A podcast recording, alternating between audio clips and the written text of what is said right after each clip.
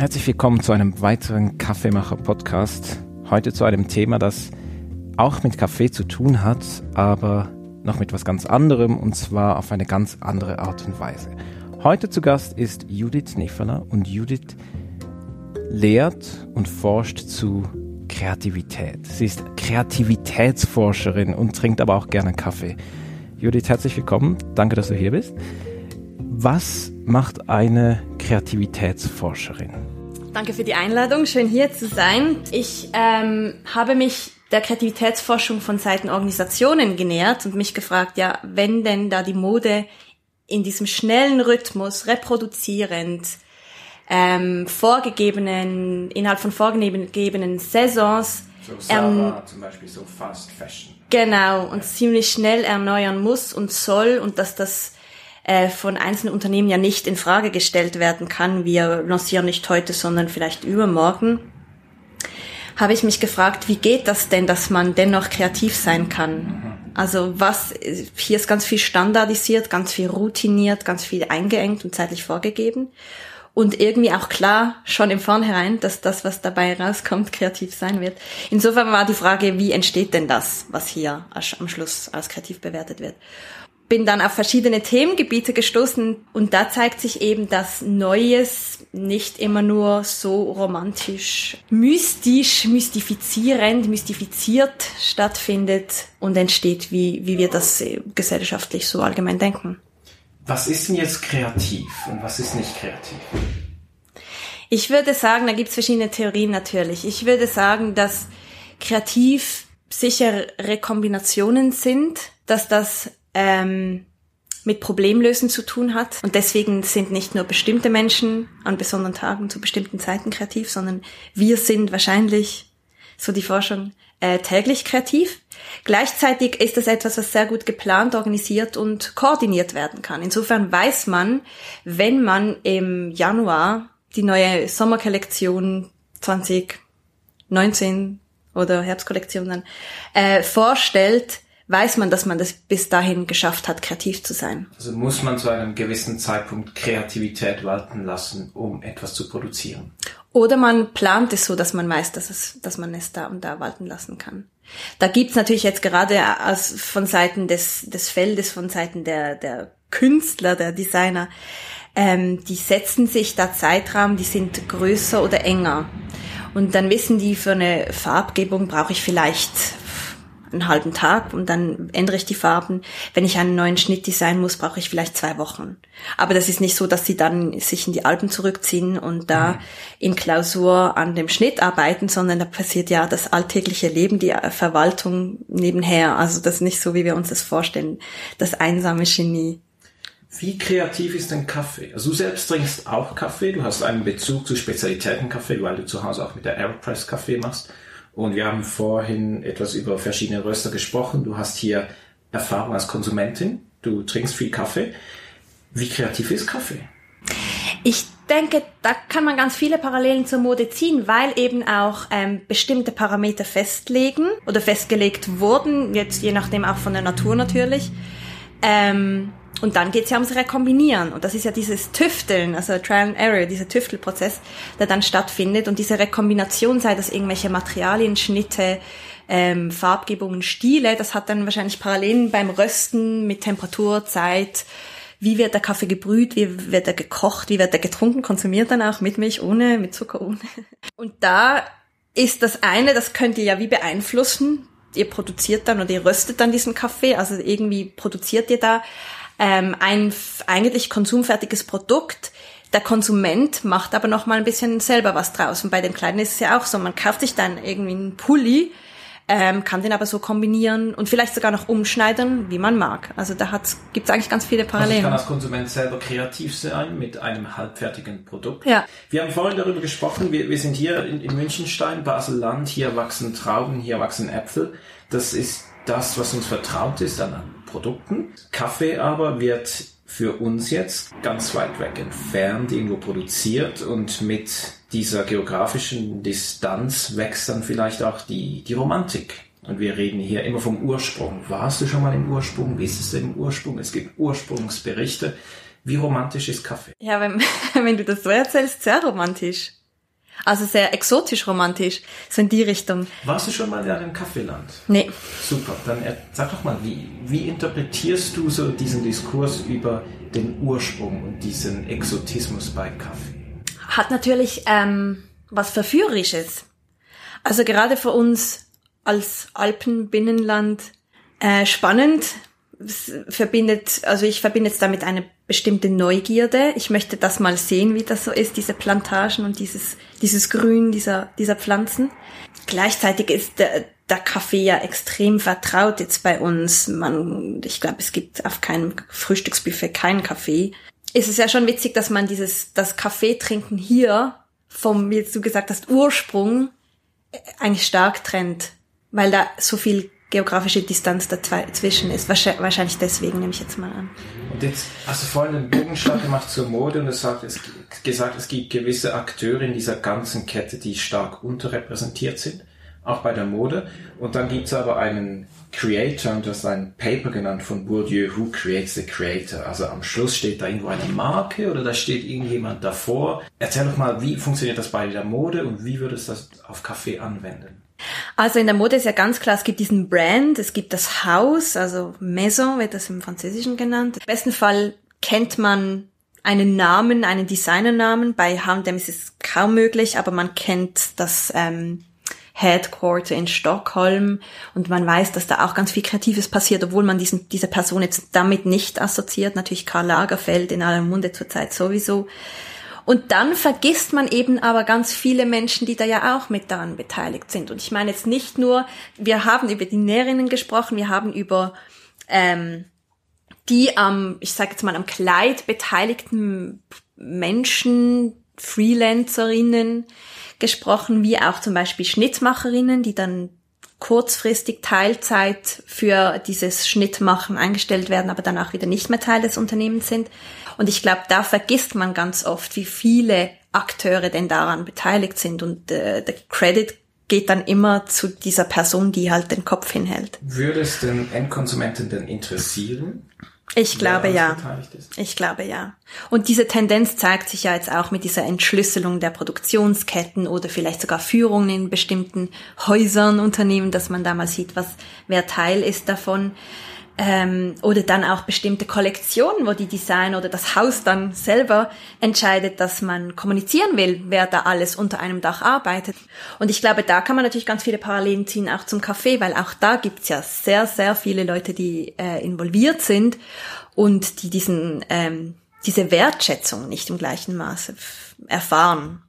Wenn du jetzt Kaffee und Mode vergleichst, ist Kaffee hier ein bisschen schwach auf der Brust oder hat Kaffee noch einen Aufholbedarf, mehr zu berichten, wer eigentlich alles an der Produktion von Kaffee beteiligt ist? Also ich denke, da kann man immer noch mehr kommunizieren und äh, repräsentieren, zumindest jetzt hier, weil es eben auch ähm, nicht um hiesige Bauern geht, ähm, das hat eben auch etwas Politisches. All diese Menschen, die Beteiligten, auch eine Stimme bekommen. Ob jetzt da die Mode besser unterwegs ist als die Kaffeeproduktion, würde ich bezweifeln. Also in der Mode gibt's auch gewisse Rockstars, wie beim Kaffee eben auch. Es gibt gewisse Brands, es gibt ähm, berühmte Kaffeeproduzenten, die dann eben auch gefeiert werden. Aber genau, man ist sich bewusst, dass dahinter noch ganz, ganz viele andere Hände da beteiligt sind. Jetzt, wenn wir Jetzt machen wir mal einen Sprung. Wenn wir das alles wüssten, wer an dieser Kette beteiligt ist, würde das den Kaffee wertvoller machen? Oder macht das irgendein Produkt wertiger? Ich glaube inzwischen, also ich weiß nicht, ob es wertiger wird, aber ich glaube, das hat schon was mit dieser Transparenz und dieser Traceability, was zurzeit ja auch ein Thema ist, zu tun, dass zumindest von Seiten Kundschaft, Endkonsumenten ähm, Nachfrage besteht, woher kommt etwas, wie wird's hergestellt und dann natürlich auch immer sehr ethisch-moralisch konnotiert, ist es richtig oder ist es falsch? Äh, werfen die, die Färbeabfälle, die Chemikalien ins Wasser oder wird das irgendwie gefiltert? Hat schlussendlich das ganze Deklarieren, diese Darstellung hat ja schlussendlich eigentlich nichts mit der Qualität an sich zu tun, führt aber dazu, dass etwas vielleicht glaubwürdiger wird, legitimer würde ich jetzt natürlich sagen. Ähm, und dann je nachdem zu mehr oder weniger Verkauf führen kann. Es gibt gewisse Produkte, die sind vielleicht sehr, sehr gut, werden aber schlecht kommuniziert. Es gibt schlechtere Produkte, werden aber unheimlich gut kommuniziert. Es gibt also diese Diskrepanz zwischen zwischen Qualität und Kommunikation und das verbindende Element ist die, die Sprache. Also wie geschickt gehen wir eigentlich mit dieser Sprache um? Was kannst du mal ganz allgemein zur Sprache sagen? Wie wichtig ist das, um Qualität zu, zu vermitteln? Also Sprache ist ja allgemein für uns sehr wichtig, weil sie sozial ist und uns verbindet, dass wir ähm, kommunizieren und interagieren können. Und natürlich als Instrument wissen wir, Marketing ähm, setzt Sprache ein. Und nicht nur Sprache, oder ich meine jetzt nicht nur Sprache als Wortsprache, sondern auch visuelle Sprache natürlich, Bildmaterial. Insofern ist die Sprache sicher das mächtigste Instrument, Gutes oder Schlechtes ähm, wiederzugeben, zu vermitteln und so zu kommunizieren und anzupreisen. Siehst du da einen gewissen, äh, wie, wie sagt man so schön, Kakophonie? Ähm, das, äh, wenn ich mir jetzt also versuche, seine Außenperspektive einzunehmen und auf den Kaffeemarkt schaue, dann sehe ich ziemlich viel einheitliche Sprache, wie über Kaffee in Marketing gesprochen wird. Es ist alles Premium, es ist alles top, es ist beste Qualität zu günstigstem Preis. Gibt es da wie, wie siehst du das so aus einer, sagen wir mal, Kaffee-Außenperspektive? Ist das, überzeugen dich da gewisse Konzepte oder klingt da alles gleich? Ich glaube, es geht in dieselbe Richtung wie ähm, etwas als genuin richtig oder nicht mal genuin richtig, sondern vielleicht auch sozial verantwortungsvoll zu verkaufen. Und da schwingt ja diese Bewertung mit und lässt uns jetzt als Nicht-Experten, als Laien natürlich auch wieder auf einem Schlachtfeld stehen, wo wir nicht unterscheiden können, was ist denn jetzt hier noch tatsächlich top, und, best und Premium. Und ist das kreativ? Nee, würde ich jetzt sagen, ist extrem homogenisierend. Für mich gibt's da ziemlich wenige Unterscheidungsmerkmale, wenn ich irgendwo in einem Supermarkt stehe da klingt alles ziemlich ähnlich. Jetzt aber, wenn es am Schluss, Kaffee ist ja so ein spannendes Getränk, weil es eben immer noch um Genuss geht. Ja, also am Schluss muss es schmecken. Und es muss einfach dem Konsument schmecken. Und jetzt hast du mir gesagt, du findest Geschmack ziemlich schwierig, weil Geschmack ist sozial konstruiert. Was heißt das? Also das Hipster-Paradox ist das so das beste, das Hipster-Paradox. beste Beispiel, okay. was man eigentlich bringen kann. Wir denken alle, wir sind individualistisch und individuell unterwegs und schlussendlich ziehen wir das Gleiche an und sehen ziemlich ähnlich aus. Ich glaube, dass wir die Art und Weise, wie wir Sachen schmecken in unserem Mund, also der biologische, chemische Vorgang, der da stattfindet, das ist wahrscheinlich schon sehr individuell, aber wie wir darüber sprechen, wie wir das dann empfinden, wissen wir nicht, ob das gleich ist wie der andere. Insofern müssen wir das irgendwie kommunizieren und ich denke, da passiert ganz viel Soziales. Also ich musste mal, ich musste schmunzeln, als ich hier war beim Cupping, habe ich bestimmte Sachen, ähm, ich wollte dann immer wissen, wie ihr das, das nennt und ich weiß jetzt das Vokabular gar nicht mehr, das, der Jargon, aber ich habe da versucht, ähm, also für mich war das nicht dann breit, sondern flach oder nicht spitzig, sondern oder nicht würzig, sondern spritzig. Und das ist ja schon witzig, wie man sich dann aber an diese Sprache angleicht. Also auch Weinkenner machen das natürlich. Und da stellt sich immer die Frage, ja, was ist denn, was ist guter Kaffee? Wie wird darüber gesprochen? Was ist kreativ? Wie wird darüber gesprochen? Und ich als soziologische Perspektive würde sagen, da gibt's ganz klar auch Experten, die das dann können, ähm, die bewerten können, das ist jetzt kreativer. Und ich würde da jetzt nicht sagen, das ist schwarz-weiß kreativ oder nicht kreativ, sondern das ist eine graduelle Bestimmung. Ähm, und dann gibt's natürlich, gibt's auch diese Konsumentenseite, die ja auch nicht zu unterschätzen ist und auch wichtig ist, auch bezüglich Meinungsbildung oder auch ähm, bezüglich Lerneffekt. Also wir können ja auch von Konsumenten lernen, die Modeindustrie, was sie nächstes Jahr produzieren will, welche Farben haben sich gut verkaufen lassen, die werden dann natürlich auch wieder hergestellt, aber nebenbei eben auch noch etwas anderes. Und insofern, ähm, Kaffee wird auch so produziert, dass es sich äh, verkaufen lässt, aber es gibt auch immer noch diese Nischenkategorien oder Produkte, die Laienkenner und dann gibt's Leute, die auch, oder Personen, die sehr unregelmäßig Kaffee trinken oder unregelmäßig Mode kaufen. Und auch die können spannend sein, weil die haben vielleicht auch mal eine Erfahrung, die sie dann mitteilen, wovon man lernen kann. Glaubst du, dass Kaffee ein, deswegen ein sehr lokales Produkt ist, obwohl es eigentlich völlig globalisiert ist? Also ich meine, es trägt die Geschichte in sich, dass es einmal um die Welt fährt, bis es hier bei uns in den Tassen landet und am Schluss trotzdem extrem lokal ist? Ja, Und ähm, diese ganze global-lokal-Diskussion wird wissenschaftlich manchmal auch als Glocal äh, geführt. Ähm, und das, das wird, wird der Mode auch vorgeworfen, dass äh, Baumwolle stammt aus Usbekistan, wird verarbeitet in China im besten Fall, kommt nach Portugal, wird da noch fein verarbeitet und im besten, also vielleicht nicht mal und äh, wird dann in Europa oder in Amerika konsumiert. Und Punkt, Punkt, Punkt, Punkt. Nach dem Lebensende in, in unserem, ähm, in unseren Breitengraden wird dann nochmal nach Afrika verschifft, um da mhm. im Abfall zu landen oder auf Secondhand-Märkten zu verkauft zu werden. Also da passiert ja global schon ganz viel.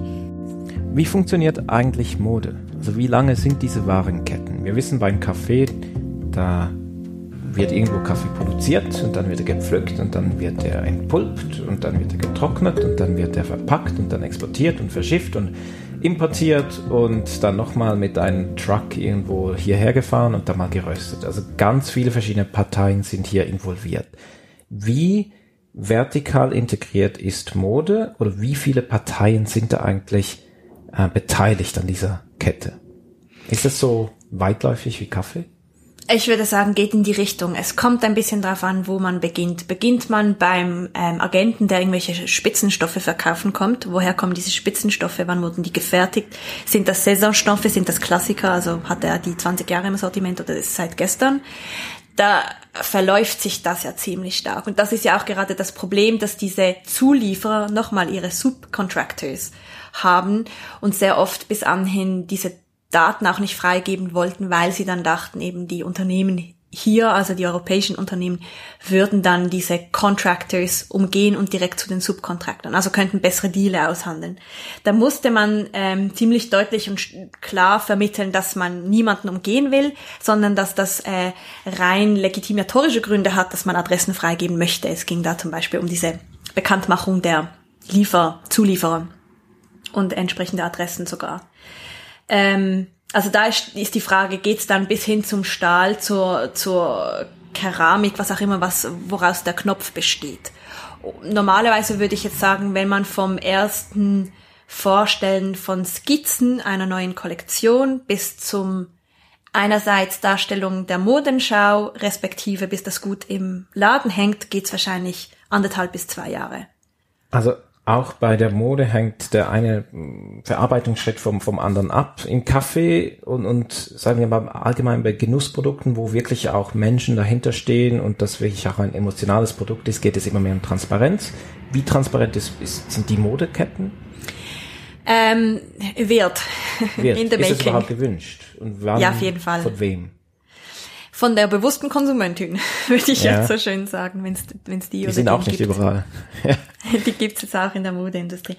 Ähm, man kann natürlich auch in den H&M gehen und da fragen, woher kommt diese Baumwolle. Ich hoffe, inzwischen können die Verkäuferinnen was darauf sagen. Diese Bewegung gibt's ja auch nicht erst seit gestern. Also die ganze Nachhaltigkeitsdebatte soweit ich weiß, stammt aus den 90er Jahren, hat dann extrem nochmal an, an äh, Trieb, an Antrieb, an Drive verloren. Und jetzt seit ein paar Jahren, maximal zehn Jahren oder so, ist das wieder ein Thema. Ähm, jetzt war ja dieses zweite Nachhaltigkeitsdesign Handwerk äh, Festival in Zürich. Also das ist ja eigentlich irgendwie auch spannend, dass es das zweite Mal stattfindet, nicht das zehnte Mal. Mhm. Also irgendwie ist es, ist das Thema Nachhaltigkeit, Verantwortung in aller Munde, dennoch sind wir nicht ganz so schnell, wie wir, wie das bestimmte Unternehmen respektive Kunden sich das wünschen. Und ähm, ich glaube, es passiert was auch gerade in Transparenz, eben Sichtbarmachung, woher kommen meine Kleider, woher kommen die Rohstoffe? War das äh, Don Juan in weiß ich wo, der das genäht hat, oder war das äh, die Marike in Deutschland, in Berlin? Und trotzdem gibt's ganz viele Leute, die das nicht nachfragen oder eben auch Läden, die das nicht sagen können. Hat das Interesse an Transparenz mit Genuss zu tun? Ich frage deshalb, weil ich das Gefühl habe, dass bei Schokolade, bei Wein sowieso, aber auch bei Kaffee die Diskussion schon viel länger im Raum steht, woher das Produkt kommt. Und Mode, jetzt aus meiner Perspektive, einfach jemand, der Mode kauft, da hatte ich noch nie das Gefühl, überhaupt das wissen zu wollen, wer das exakt ist.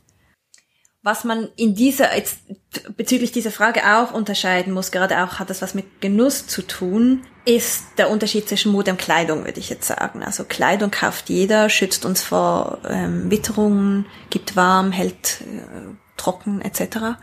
Mode ist natürlich das, was eben das, was fasziniert, was sich eben auch ändern muss. Kleidung darf theoretisch bleiben, ähm, und ich glaube, insofern könnte man unterstellen, dass in der Mode wichtiger ist, woher was kommt, weil eben dann auch wieder der Brand oder der Designername draufsteht. Was eben nicht heißt, dass man weiß, woher, wo es hergestellt wird. Also Herkunft ungleich Herkunft in diesem Moment. Judith, was, was trägst du heute? Und woher kommen deine Kleider heute? Muss ich das jetzt beschreiben? das Hemd darunter ist Secondhand habe ich aus dem Secondhand. Schuhe sind Secondhand. Hose ist auch Secondhand. Mhm. Gar nicht so schlecht. Ist es wichtig für dich, dass Kleider Geschichte haben? Teils, teils. Also diese Marie Kondo, die Aufraum, die Aufräumfrau, ja. Päpstin, ähm, die sagt ja, Ausmisten hat was damit zu tun, wie viel Geschichte man mit etwas hat. Wobei bei ihr ja alles Geschichte hat und sie dann trotzdem das Ding dann in, in ein neues Leben schickt. Ähm, sie verabschiedet es aber Genau, noch, ja? sie verabschiedet es und wünscht ein schönes Leben bei jemand anderem. Ich glaube, es ist gut, wenn man Geschichten, wenn man Kleidung mit Geschichten verbindet, aber nicht alle, weil dann würde nichts mehr im Secondhand landen, insofern jetzt halbnackt hier sitzen. Wohin bewegt sich Mode? Zur nächsten Saison. Zur nächsten Saison. Ist Mode also nicht langfristig angelegt? Es gibt diese Trendforscherin Lee Edelkort, die hat mal gesagt, äh, Fashion as we know it is dead. Und das ist eigentlich sehr zukunftsversprechend, wenn man an diese schnellen Zyklen und diese ähm, Vergänglichkeit denkt, was der Mode ja immer wieder unterstellt wird. Respektive, wenn man nicht mehr von Saisons spricht, Kollektionen, die sich selber ja immer wieder delegitimieren sollen. Also wenn ich heute äh, was ist Sommer 2019 trage, soll ich 2020 was anderes tragen. Und das hat ja auch, also auch die eigenen Kollektionen der Betriebe sollen sich dann ja auch wieder aus ähm, spielen. Ich soll das Neueste kaufen, nicht das von letztem Jahr noch tra äh, tragen. Dennoch gibt es die Tendenz, dass einerseits Modebetriebe versuchen, ähm, an eine Art Setzkasten zu bauen, wo Kollektionen über Generationen tragbar sind, also sprich gute Qualität, die sich lange tragen lässt, gut pflegen, pflegen lässt und Farben und Schnitte, die sich auch kombinieren lassen, also nicht zeitlose Klassik. Genau, genau. Oder dann diese ähm, große, das große Gebäude oder die größere Architektur von Mode, wo man immer so Additivstücke hinzu designt und am Schluss hat man ein Lebenswerk. Das wäre zum Beispiel? Weiß ich eben nicht. Ja. Okay. Ich, ich weiß, dass es eine Jacke vor, die, die jedes Jahr etwas wächst. Nein, es wird die Kollektion wächst. Die Kollektion. Also mit einzelnen Stücken. Da gibt's scheinbar Leute. Ich habe das immer noch nicht rausgefunden, wer das macht, aber da gibt's gerade die neuen Designstudenten, die ja hier auch eher näher sind geografisch. Die überlegen sich ja auch, wie kann ich mit Nachhaltigkeit, mit beschränkten Ressourcen, mit einer Welt und nicht fünf Welten umgehen. Und ich glaube, da kommt auch ganz viel äh, Positives auf uns zu. Und es ist nicht so, dass wir nicht konsumieren sollen. Also das wisst ihr genauso wie Modebetriebe das wissen. Und der Mensch konsumiert gerne. Das ist ja auch was Schönes, hat auch was mit Geselligkeit zu tun. Das ist ja der Witz irgendwie. Wir sprechen hier von Nachhaltigkeit und aktueller Debatte und gleichzeitig sind das Nachfragemengen, das ist unglaublich. Ich habe da letztens mitgekriegt, dass bei Uniqlo, dies, wo es ja eher um sehr normierte, unifarbene Kleidung geht, die auch sehr gut kombinierbar ist, wahrscheinlich auch über Generationen Zeit, ähm, der Durchschnittseinkäufer, die Durchschnittseinkäuferin sieben Teile mitnimmt. Also für jeden Tag ein neues Stück in der kommenden Woche. Das ist natürlich verrückt. Ähm, insofern, die Schere wird sich noch mehr öffnen. Es wird noch mehr ähm, hiesig produzierte, sehr bedachte, nachhaltige, sozial engagierte, bewusste Mode geben, beziehungsweise Kleidung oder auch Textilien versus dieser, ähm, die New, New Verticals, wie die so schön heißen, H&M, Zara, ähm, was gibt's, Primark. Also wirklich die großen Players halt, die auch wichtig sind für die Mode, ähm, die werden auch zunehmen. Also wir, wir reden hier heute Abend über, über Geschmack, wir reden über Stil, aber jetzt mal vom Kaffee her, da geht's um Geschmack. Und zwar, was dem Kunden gefällt, ist scheinbar das Richtige. Und dabei lassen sich wenige Leute von, von Trends beeinflussen. Das sehen wir vor allem bei Spezialitätenkaffee ganz oft. Und weil Spezialitätencafés ganz anders schmecken und die können zum Teil, jemand hat mir mal gesagt, dieser Kaffee brüskiert mich, der ist viel zu fruchtig und schmeckt überhaupt nicht mehr nach Kaffee. Und ich konnte das in dem Moment verstehen und habe gemerkt, wie stark eigentlich diese eigene Meinung auf, ähm, auf, auf Genuss ist. Bei Mode lässt man sich wahrscheinlich viel mehr sagen wir mal, inspirieren von, von anderen und, und den Geschmack da ändern. Wie, wie erfährst du das? Also da muss man wahrscheinlich stark unterscheiden zwischen Konsumenten- und Produzentenseite, weil Konsumenten, die wollen ja, also nee, wir wollen ja eben alle individuell sein, aber dann schaut man sich ab, jemand hat diese Hose, ich möchte die auch mal probieren. Ähm, und da würde ich sagen, da wird viel mehr kopiert, als uns Individualisten lieb ist. Und deswegen auch dieser Hipster-Effekt, dass man am Schluss eigentlich individuell ist, aber eben alle sehen gleich aus. Versus auf Seiten der Modehäuser wird oft konstatiert, und das ist auch eine Anekdote aus, aus, der empirischen Feldforschung, dass eben nicht abgeschaut wird, weil wir haben unsere eigene Handschrift, DNA, wir wollen unser eigenes Design designen, unsere eigenen Schnitte entwerfen. Und da muss man ja sagen, wir wissen alle, wir kommen nicht um äh, Modewerbung herum, überall hängt H&M, überall hängt irgendwelche, hängen äh, halbnackte Frauen in, in Lingerie rum das so einfach ist das nicht, sich da außen vor zu halten und in einem Vakuum zu wissen. Also kreativ sein heißt auch Dinge, die schon existieren, diese Punkte zu verbinden und damit etwas Neues zu schaffen.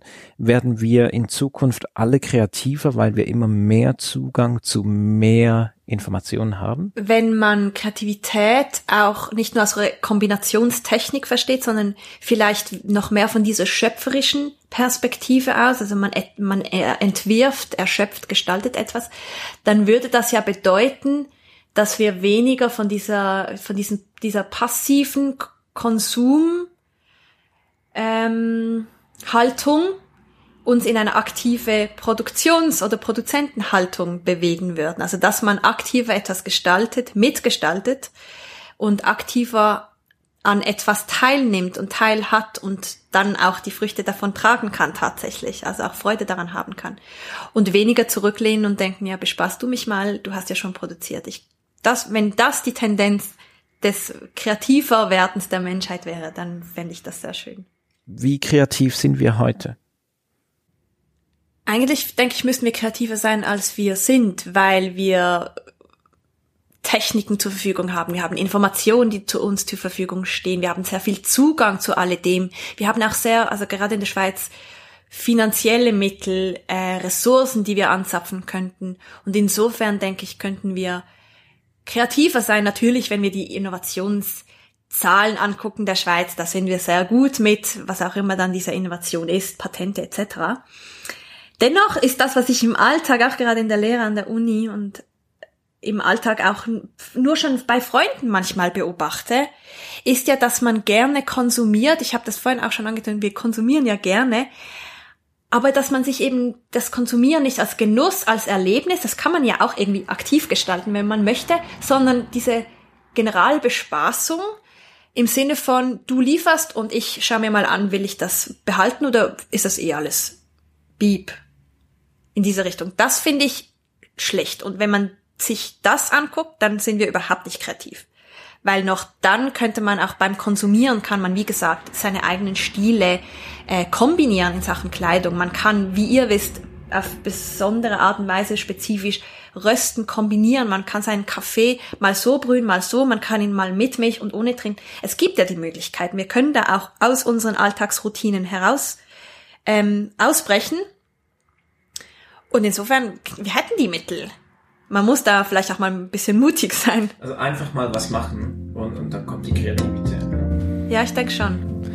Äh, kleine Mittel, um kreativ zu werden, falls ihr jetzt noch Fragen habt. Äh, wie, wie könnt ihr selbst kreativ werden? Äh, Judith wird euch diese Fragen nicht beantworten, weil sie, weil das nicht ihr Job ist, sondern sie forscht zur Kreativität. Aber äh, vielleicht könnt ihr das eine oder andere mitnehmen und, und selbst irgendwie kreativ werden. Und vielleicht braucht es manchmal gar nicht so viel, sondern einfach mal machen.